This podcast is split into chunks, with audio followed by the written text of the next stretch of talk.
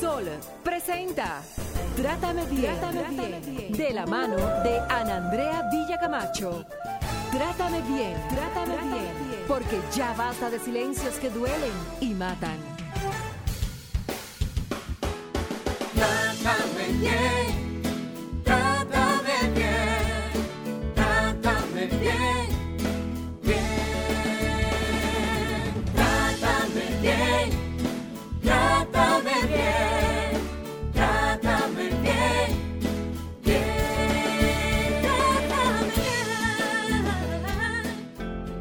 vas a ver como un igual si cada mañana se enfrenta a su infierno personal? Solo quiere escapar de golpes y comentarios, borrar las horas del recreo de su horario. Nadie ofrece ayuda, todos siguen su vida, esperando en todo caso a que la pida. Pero si cada día ves como una flor se marchita, aunque no lo diga, tú ya sabes que te necesita. Está en tus manos dar un paso al frente, hacer ver al débil que en el fondo es el más fuerte, plantarle cara al miedo aunque seas el primero. Tu gesto puede ser lo que cambia el mundo entero, un mundo de villanos que no comprende su error. No ir contra el abuso es ser parte del dolor. Los mejores superhéroes combaten desde el amor y no hace falta volar, solo hay que tener valor.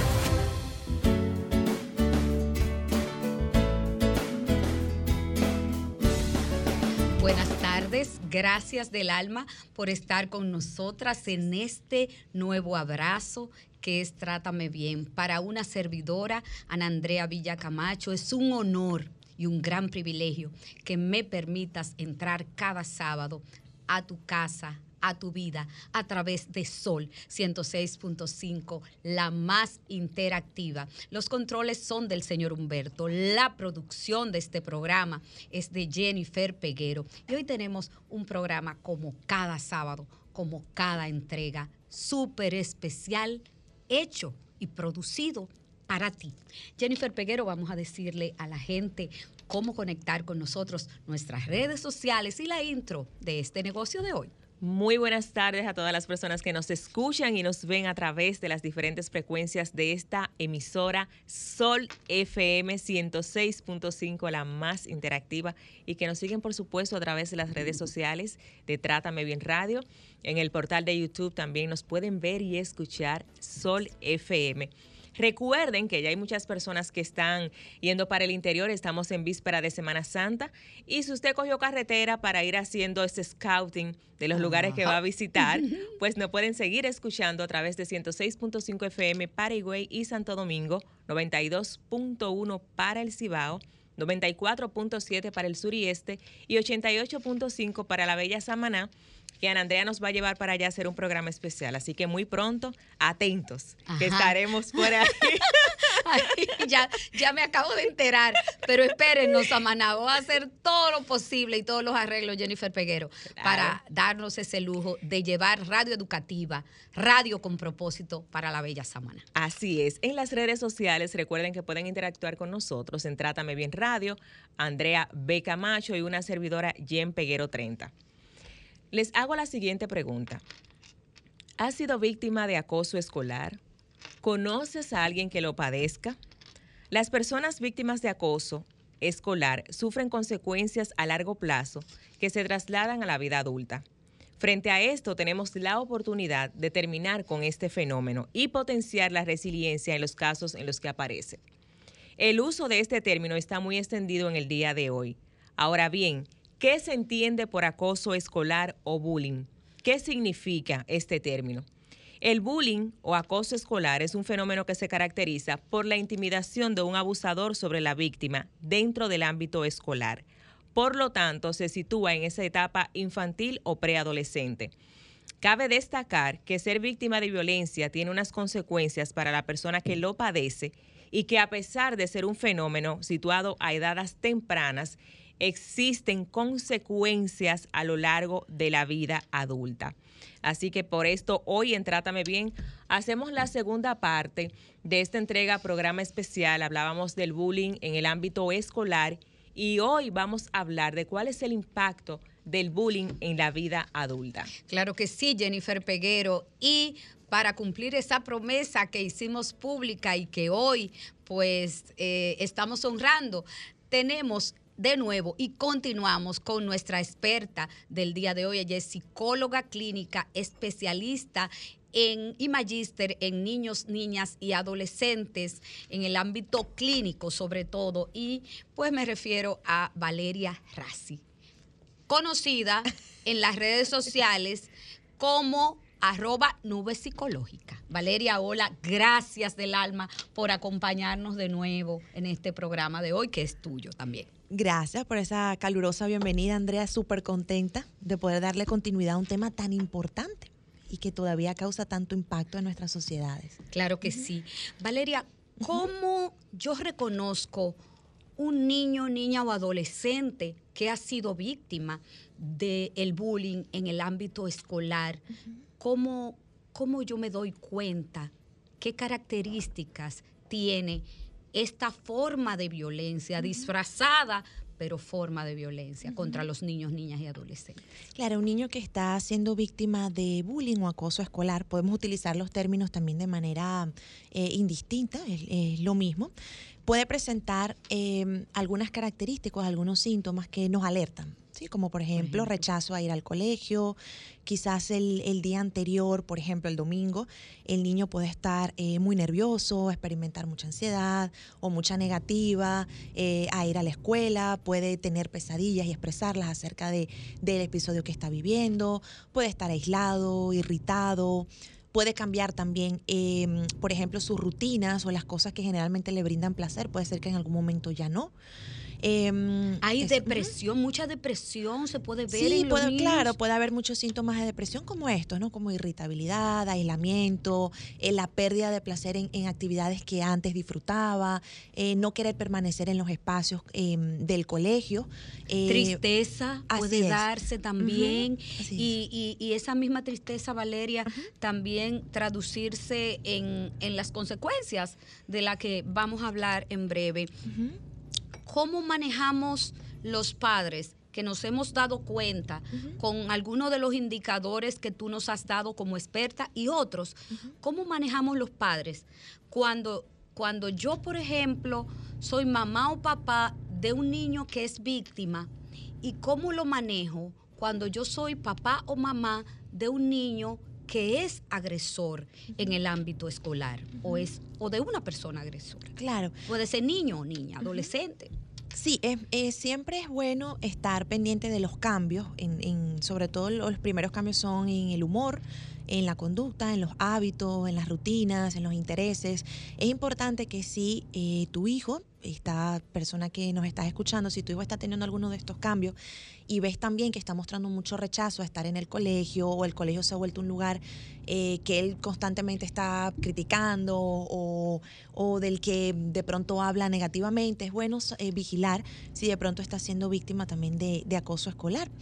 Es importante que no se espere el momento para poder hablar sobre las, eh, la, lo que nos indica que alguien está siendo víctima, por ejemplo.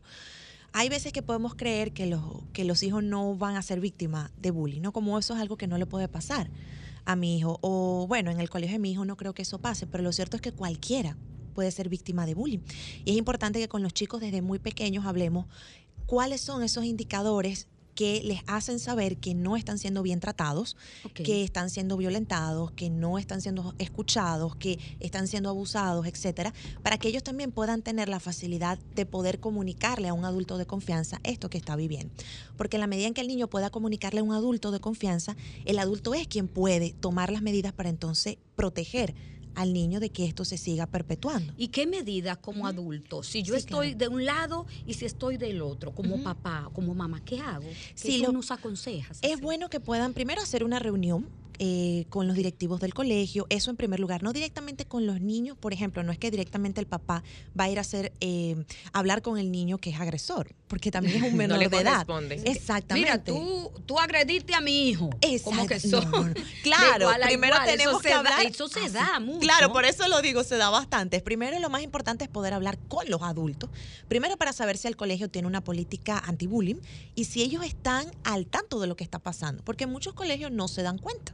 Y los niños a veces tampoco lo comunican. Ni tienen política de antibullying, ni es. lo saben manejar. Así muchas mismo es. Entonces, en la medida en que los padres puedan responder a esas, a, a lo que el niño está viviendo, en primer lugar se le hace saber al niño que cuenta con personas que se preocupan por él.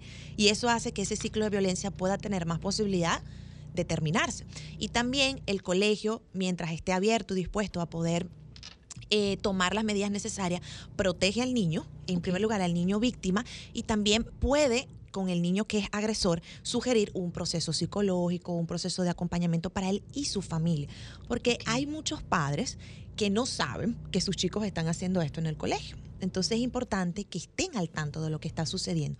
No para eh, ejercer un castigo que al final también perpetúa la violencia. No es que yo voy a llegar a la casa y le voy a dar cuatro palos a mi hijo agresor, porque Por es lo favor. mismo. Estoy más bien mandándole el, mensaje, el mismo mensaje. O sea, tengo que atacar lo que está pasando con un acompañamiento adecuado para saber qué le ocurre a mi hijo.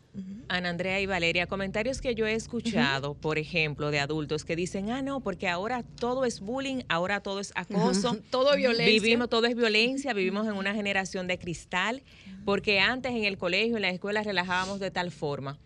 ¿Cómo establecer cuando se trata, o diferenciar más bien, cuando es un relajo y cuando se está haciendo víctima de bullying? Claro. Y hago dos preguntas en uno, ya cuando se identifica. ¿cómo prevenirlo? Claro, eso que comentas es muy importante, Jen, porque es cierto, es un comentario bastante común, eh, sobre todo de personas que ya son más adultas. Sí, y que posiblemente también atravesaron estas experiencias, pero no reconocieron que estaban siendo víctimas de acoso.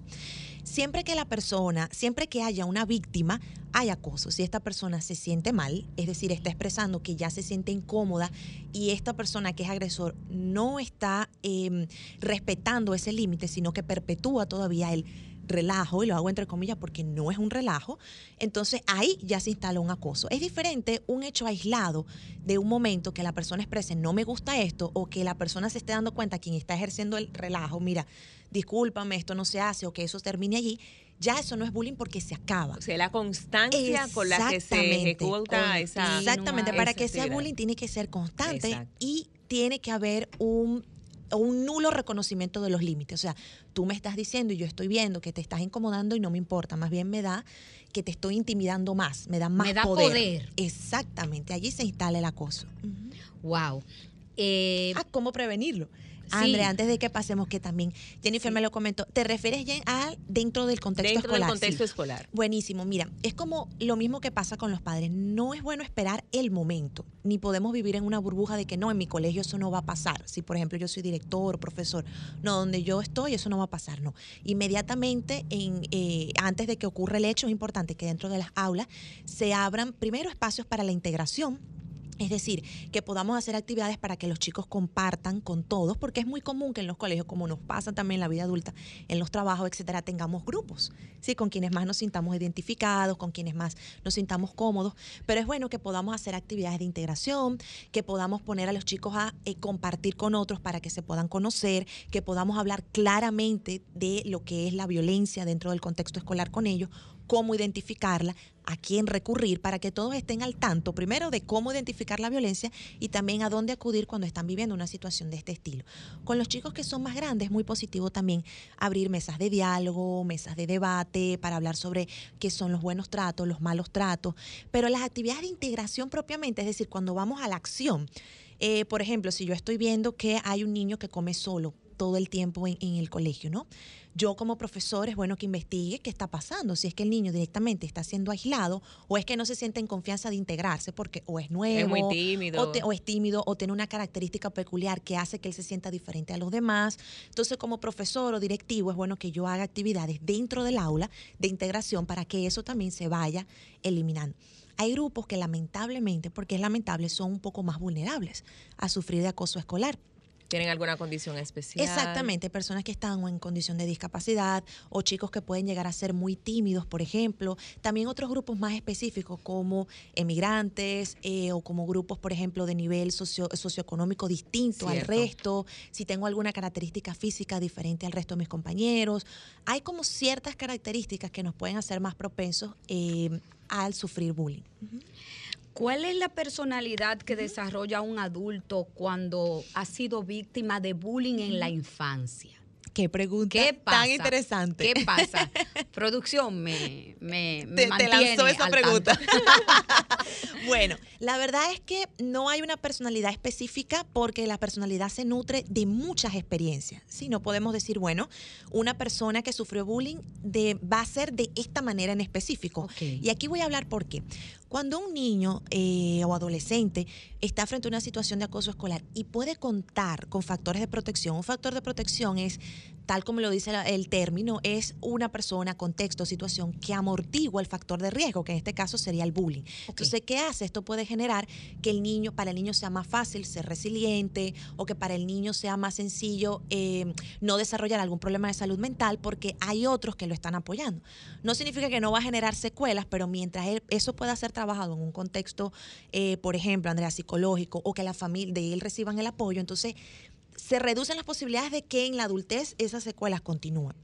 O sea, no hay una personalidad específica porque hay muchos factores que intervienen, pero ahora bien, vamos a hablar del niño que no ha sido atendido, que nadie le hizo caso, Exacto. que de pronto fue ignorado, ay, pero eso son O cosas que de eso pasó normal, Exactamente. supuestamente normal. Es así. Cuando se sufre bullying, eso se puede convertir también en una situación traumática. Está la situación traumática y el trauma. La situación traumática es literalmente las circunstancias, es decir, lo que está pasando. El trauma es todo lo que se genera a raíz de esa situación traumática que puede dejar secuelas. Entonces, nuestro cerebro es un órgano muy, muy interesante y tiende a hacer asociaciones. Por ejemplo, si yo en el colegio todos me rodeaban eh, y me golpeaban. Por ejemplo, todos me rodeaban y me golpeaban eh, cuando yo estaba en el contexto escolar.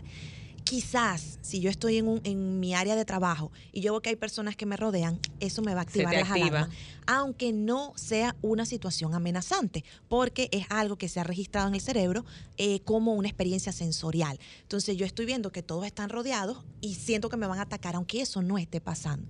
Cuando una persona ha vivido una situación traumática y se ha instalado un trauma, hay una hormona que todos generamos, que es, la es el cortisol, que es la hormona del estrés.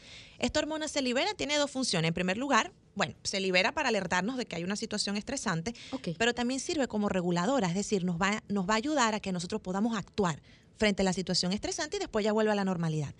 Cuando nosotros estamos viviendo, por ejemplo, estrés postraumático, esa hormona nunca deja de segregar y nos mantenemos en un estado de hipervigilancia. Entonces, para mí todo es o me van a atacar, o yo soy el malo, o yo estoy haciendo algo que a la otra persona Una le puede molestar. constante. O sea me que afecta, Valeria. Sí, claro que sí. afecta. Así es. Y el bullying que se da en la escuela, en la niñez, Tiene un impacto muy tiene el profundo. impacto de adulto. Entonces, eh, es una forma de violencia que, que afecta, que lacera, que genera dolor, que no, que no contribuye a tu desarrollo integral como ser humano, definitivamente, Jennifer Peguero. Sí, y precisamente antes de que entremos a la, a la etapa adulta, para concluir ya de este tema con la infancia del bullying, miren, estoy como que con el corazón arrugado por uno de los testimonios que veo que nos compartieron a través de las redes sociales. A ver. Subimos un extracto del programa un anterior. testimonio.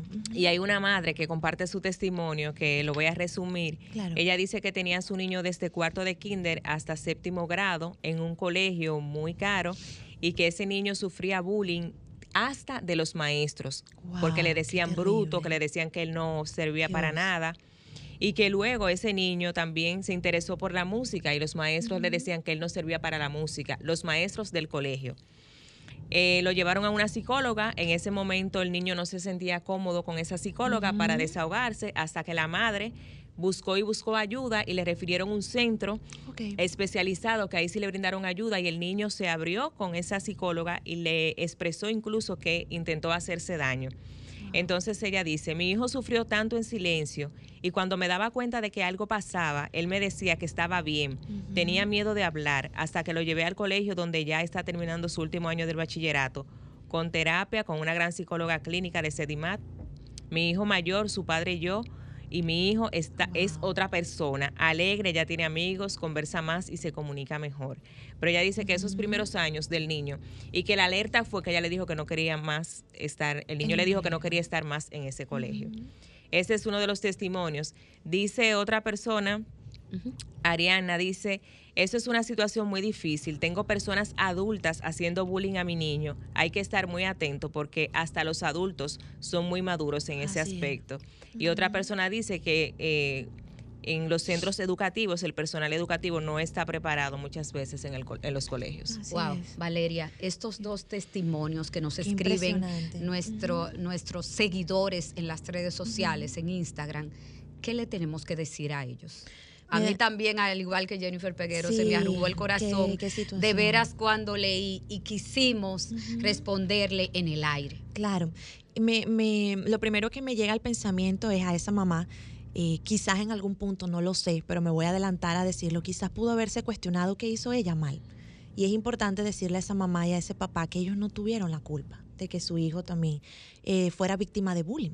Y que muchas veces los chicos no hablan porque tienen vergüenza, porque no quieren causar problemas, porque piensan que ellos son los que tienen la culpa, aun cuando los papás están allí disponibles para ayudarles. Fíjense cómo esta mamá después fue y buscó la ayuda. O sea, ahí mismo ya se enteró, buscó la ayuda necesaria. Entonces, mamá, si nos estás escuchando, tú no fuiste culpable, tu hijo tampoco, ni papá que nos estás escuchando. Y qué bueno que buscaron la ayuda, porque Exacto. eso es un factor de protección. Ese niño tiene menos posibilidades de sufrir esas secuelas en la adultez porque ahora fue atendido a esta edad. Wow.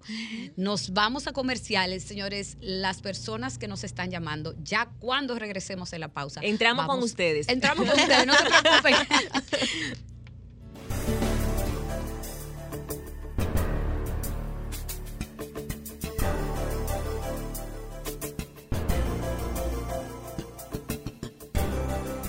Trátame, bien. Sí, psicóloga especialista en niños, niñas y adolescentes. Continúa con nosotros, Jennifer Peguero, y vamos a conectar inmediatamente con la gente. Cuéntanos qué experiencia te ha tocado vivir o qué experiencia conoces sobre el tema del bullying, eh, tanto en la etapa niño-niña como en la etapa de la, de la adultez y cómo afecta en la etapa adulta, Valeria. Claro, fíjate, es, es importante nosotros también ir como eh, aclarando los conceptos, porque cuando hablamos de bullying siempre hablamos eh, del acoso dentro del colegio. Ajá. Porque ya después, bueno, cuando por ejemplo si nos pasa en el trabajo, bueno, es acoso laboral y cada cosa tiene su término, en Ah, ese sentido que también nos, nos ayuda mucho en la parte incluso legal.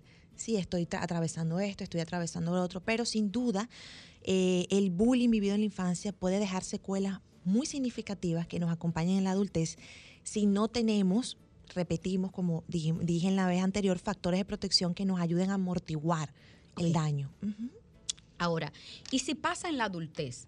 Te lo digo porque eh, hemos tenido experiencias, conocemos muchísimos casos de que, de que pasa, y principalmente ahora con este tema de las redes sociales, donde la gente se dice todo a nivel público, pero también pasa a nivel no público.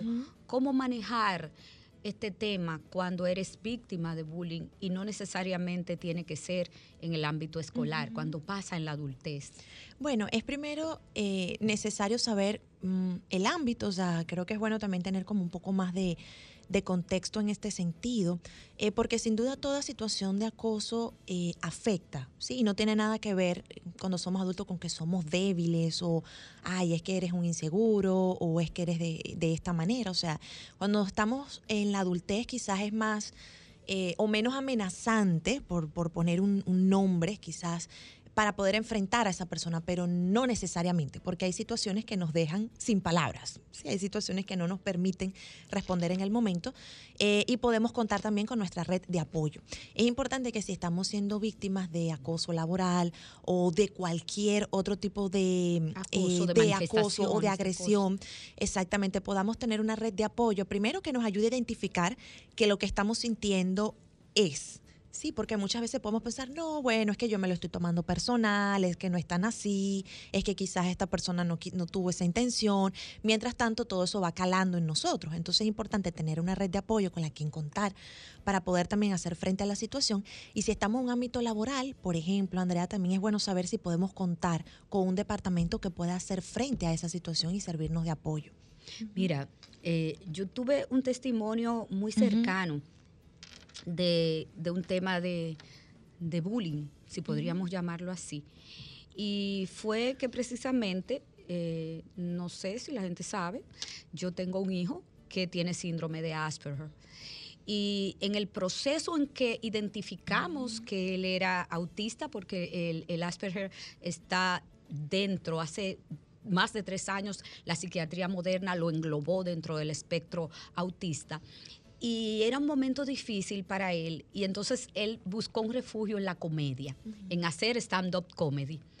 Y uno de los productores le dijo a él en principio que se fuera del stand-up comedy, que él no daba para eso, que dejara eso. Y a él lo afectó, a él lo afectó en ese momento. Evidentemente, eh, inmediatamente activamos la red de apoyo, eh, acompañamiento psicológico, acompañamiento también familiar. Y hoy en día yo soy la mamá de arroba Te de Jennifer Peguero. Explique qué es lo que significa ese personaje. Hoy en día, después que le dijeron que él no podía. Es el ejemplo de resiliencia, de verdad. Yo le decía a la magistrada que a mí me encanta cómo él hizo ese proceso, porque él se refugió en algo que tenía oculto hace mucho tiempo, que era la historia y que la defiende, porque un chico brillante. Y Te de Agua es una cuenta, señores, muy popular en Instagram, seguida por muchísimas personas intelectuales y con criterio, y que ahí él hace sus aportes históricos y con humor. y con humor y, so- y- y sobre todo, o sea, eh, cómo él habla de la historia, también él hace causas sociales y, y la gente lo admira muchísimo. ¿Cómo de ese no tú no das para eso? Oye, yo te juro, yo te juro que ahora mismo te agua no está en el mismo sitial que la persona que le hizo bullying, gracias, gracias. Se escucha mal, pero se escucha mal, pero gracias. o sea, Humildemente. humildemente. O sea, cómo te dijeron que tú no podías y en ese momento lo afectó, pero luego, el- luego su Como red de apoyo, sí, como el ave Félix, o sea, por eso la red de Así apoyo es tan importante. Entonces, eh, las consecuencias eh, emocionales del bullying en, en la etapa de la adultez. ¿Qué, qué tenemos ahí? Claro, mira, eh, una de las cosas eh, más comunes es em, la ansiedad social. Sí, es bastante común eso, es decir, estar en grupos muy grandes, siempre que esa, el, el bullying haya calado hasta ese lugar. Sí, hay como bien decíamos, hay muchos adultos que han sufrido bullying en la infancia y han tenido contextos, personas, esta red de apoyo de la que hablábamos, que le han ayudado a superar todas estas cosas, entonces no, no se desarrolla en la adultez a ese nivel, pero en el, en el nivel más, digamos, más, más significativo podemos encontrar ansiedad social, es decir, ese temor a estar en grupos o lo que yo pienso que me puede pasar estando en un grupo, eh, mirar situaciones que parecieran... em, que son normales, por decirlo de alguna manera, como amenazantes, y eso también es parte del mismo trauma, la asociación que se hace con el momento, porque el trauma también nos impide ser flexibles en cuanto a nuestra percepción, altera nuestra percepción. Por ejemplo, yo puedo pensar que todo grupo reunido está hablando mal de mí o pueden estar planificando algo para hacerme daño o estoy en el trabajo y pienso que me van a votar.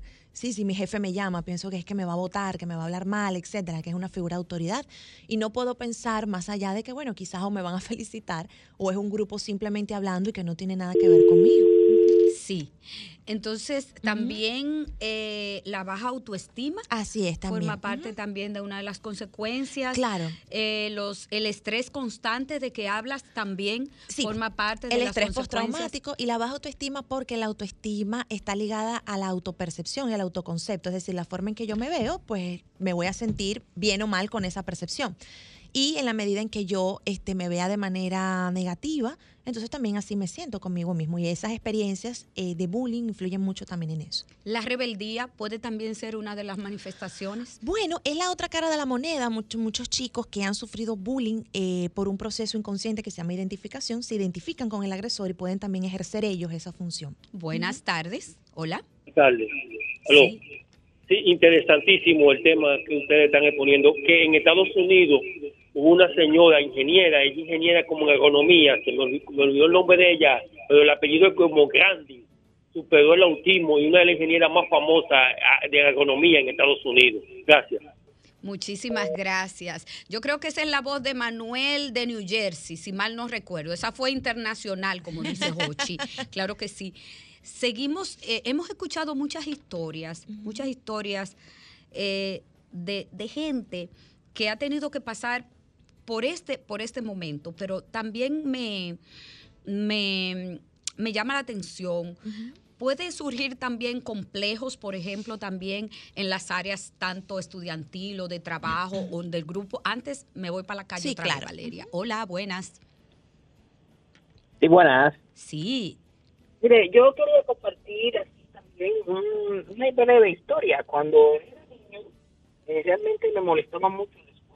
Perdón, puedes, No, no se escucha mucho. no se escucha mucho. ¿Puedes eh, subir ¿Me un poco el mejor tono ahora? de voz? Sí, yo creo Ahí ahora sí. Muchas gracias. Mire, le decía que a mí me pasaba cuando era niño que me molestaba mucho en la escuela, a pesar de ser buen estudiante, tener buenas notas. Y en mi primera infancia me molestaban mucho. Y un día mi abuela me miró a los ojos y como que me sugestionó y me dijo unas palabras como que me empoderara de la situación. Estudiaba igual, más que los demás, yo era más inteligente y se suponía que entonces yo no debía de ser afectado porque ellos me molestaran.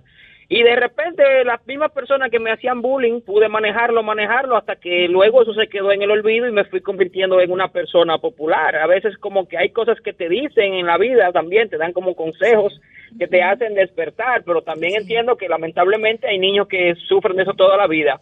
A partir de ahí, hasta el bachillerato, me dediqué a siempre a velar de que no se le hiciera bullying a nadie. O sea, a nadie se le hiciera bullying, porque realmente es algo muy frustrante y tuvo la experiencia de un compañero que terminó hasta dejando la escuela. Gracias por compartir, compartir tu historia. Hola. Hola. Vuelva a llamar. Mira, qué, qué, qué bonita historia. O sea, mira cómo él Hablamos no se nuevamente quedó, de la red de apoyo. Sí, no se quedó. Mira cómo su abuela fue el soporte de Así él es. para, para poder eh, salir de esa situación. Buenas tardes. Hola. Buenas tardes, Hola, ¿cómo estás? estamos bien, pues le voy a decir algo. Eh, Hace poco días, como 15 días, un sobrinito mío, un colegio muy bueno, él tiene seis años, y la profesora le dijo, tú eres, tú eres talento, tú eres el más lento de todos.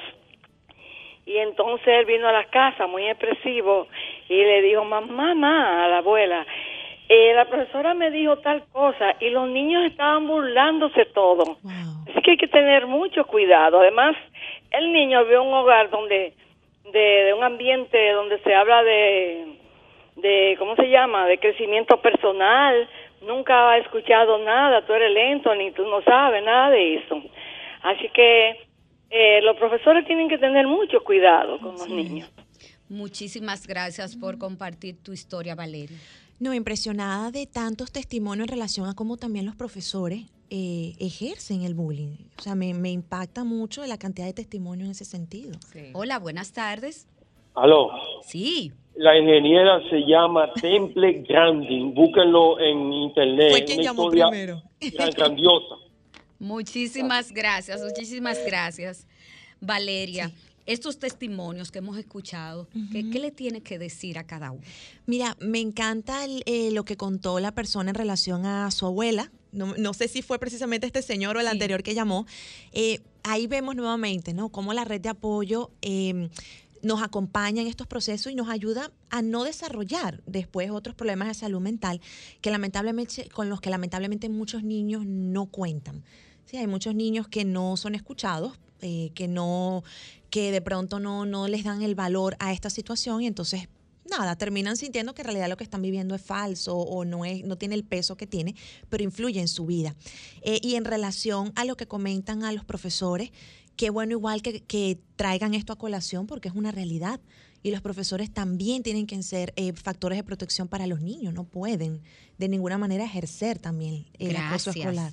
Considerando que el bullying tiene estas consecuencias negativas cuando ha sido practicado en la infancia, ¿qué le pasa si recibe entonces bullying siendo adultos? Entonces, ¿vienen los problemas de inferioridad en el matrimonio, Bueno, fíjate que... por ejemplo? Es decir, lo que estoy entendiendo, Andrea, es que de pronto una situación de bullying en la infancia, entonces después si se repite algo similar en la adultez. Esa es Sí. la pregunta. Esto es importante porque si esa situación de acoso escolar, o sea, las secuelas no fue, tra- no fue tratada en la infancia, se reactiva después el mismo trauma cuando hay algo parecido, alguna situación similar en la adultez. Es lo que ustedes llaman que, que ese niño interior o esa niña interior regresa a esa etapa. No, lo que pasa, lo que pasa es que está registrado, eh, está registrado en, en, por supuesto, en todo nuestro cerebro y también el mismo cuerpo responde en esas situaciones. Esta, esta, este contexto de bullying. Entonces, cuando hay una situación similar, se reactiva Se activa. nuevamente. Buenas tardes. Hola. Sí, buenas tardes. Otra vez desde los girasoles. Hola, ¿cómo estás? Cuente todo. Muy, muy bien, gracias a Dios. Escuchando este tema muy interesante. Gracias. Eh, yo soy no vidente, o sea, perdí la visión por completo, pero en realidad yo todavía no había perdido mi visión, pero en realidad yo fui muy objeto de, de bullying cuando me, o sea, en los estadios o en los play, como les, le dicen en los campos, jugábamos pelota, no, yo prácticamente no avancé nada debido a esa misma situación. Así es que, pero yo soy de opinión que creo que hemos mejorado bastante, aunque eh, hay cosas que están ocurriendo últimamente, pero en realidad con la persona de discapacitada y cosas, la gente ha adquirido mucha conciencia, a pesar de que tenemos, hay que trabajar sobre eso. Muchísimas gracias. Buenas tardes. Hola. Aló. Sí. Otro detalle con respecto al bullying. Yo noto que le hacen mal bullying si la persona es pobre, pero si la persona es rica, yo veo que pasa todo bien. Es decir, que el bullying mayormente lo usan con el, los pobres. ¿verdad? No, no, no. No, no, Bueno, no estoy de acuerdo. Valeria, No, no es vamos así. a ver. No, no es, no es así necesariamente, pero sí es cierto que hay muchos grupos que son un poco más vulnerables, pero no, no siempre, no, no siempre es así. Ok. Señores, nos vamos a una breve pausa, regresamos de inmediato y continuamos con el desarrollo del programa.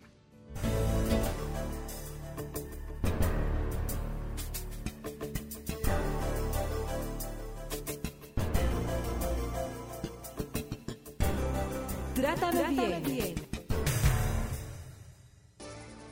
Trátame bien. Trátame, bien.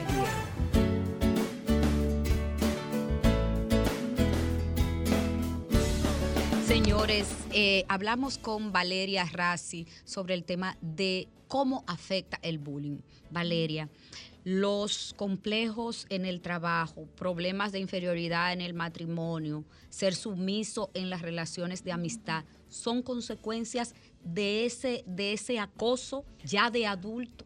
Claro, sí puede pasar. Es como decíamos al principio, no es determinante si hay otros factores que ocurren en, en el camino que ayuden a la persona eh, a, a sobrellevar y sobrepasar esta situación.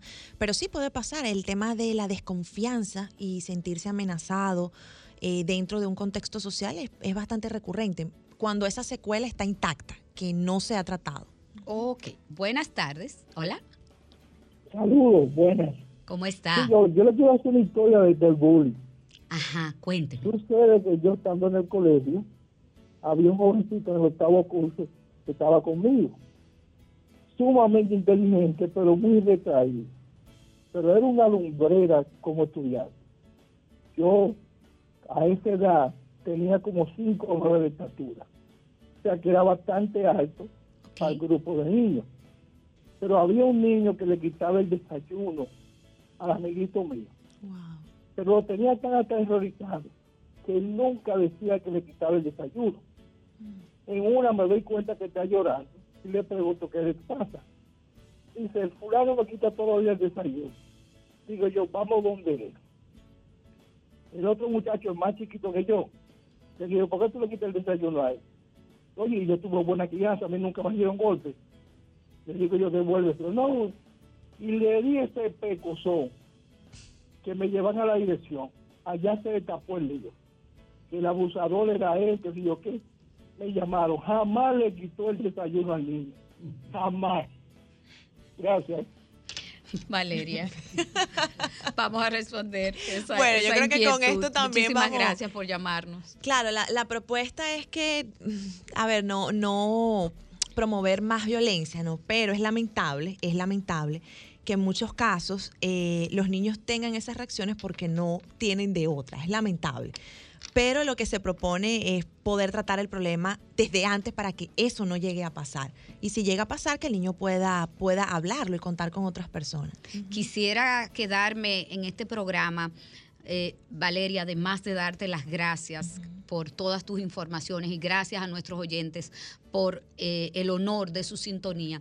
También decirte que algo, una reflexión me queda y es que tú hablabas de la política que debe tener todo plantel, plantel escolar, privado o no, de eh, que vayan a fomentar relaciones sanas, relaciones de igualdad entre los niños y las niñas, adolescentes o adolescentes, y también anti-bullying, hablabas tú.